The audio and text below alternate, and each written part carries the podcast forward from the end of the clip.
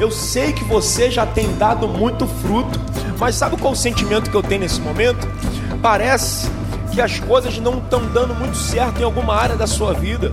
Então, Deus vai começar a trabalhar. Oh, meu Deus, já está trabalhando nessa causa e num curto espaço de tempo você vai poder testemunhar aquilo que Deus vai fazer na sua vida.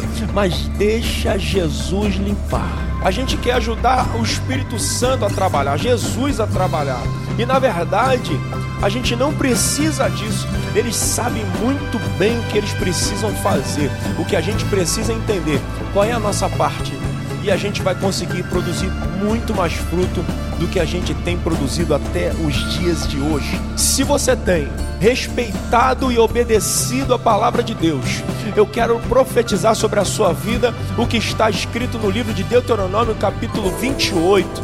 Se atentamente ouvires a voz do Senhor teu Deus e tiver o cuidado de guardar todos esses mandamentos que hoje te ordeno, eu vou ordenar que todas essas bênçãos vão a teu encontro e te alcance.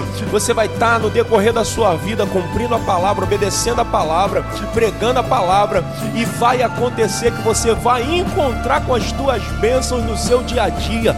A bênção de Deus será instalada na tua casa, instalada na tua vida, aí no seu trabalho. Você será uma pessoa abençoada